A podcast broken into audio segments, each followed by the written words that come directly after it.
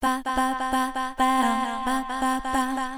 西ゆかりですシングトラジです。オリンピックの話になるんですが、うんうん見てる人多いと思うんやけれどはい。今日は私はちょっと柔道のね、うんあの団体戦を見てて、うんふと思ったことがあるんですけれど、はいはいはもう本当にどの競技のどの人たちもみんなよう頑張ってはってい。ね、頑張ってるね。一生懸命でね、うんであの今日の日本の団体戦で最後ね、銀メダルでうん。あの惜しくも金は取れなかったんだけど頑張ってね。何頑張らはったんですよ、みんなそれぞれの階級で、うんそれぞれの戦い方で、で最後に、うん。まあ、試合が終わって、はい。インタビューする人おるやんか、その人がね、いうん。なんかね、うん。言い方がな、うん。あの銀をせっかくちゃんと頑張って、うん。ええとこで頑張ってんのに、あのどうでしたかってね？どうですか？みたいなことを言うわけよ。どうですかってね。負けてる人に対してねどうですかってね。あれは明らかにあんた負けたけどどうやねんなって言うてると思うねやんか、悔しいに決まってるからね。そうやね、うん。そんなん腹立ってるに決まってるやんか。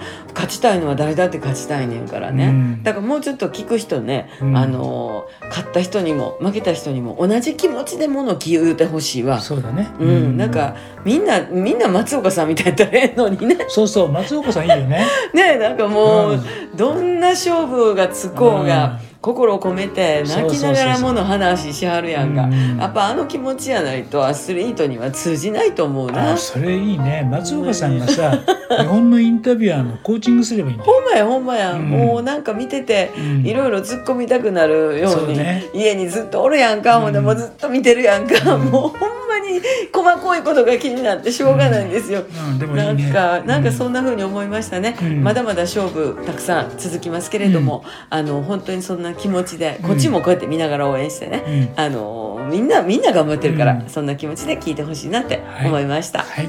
大西ゆかりと。シングトラジでした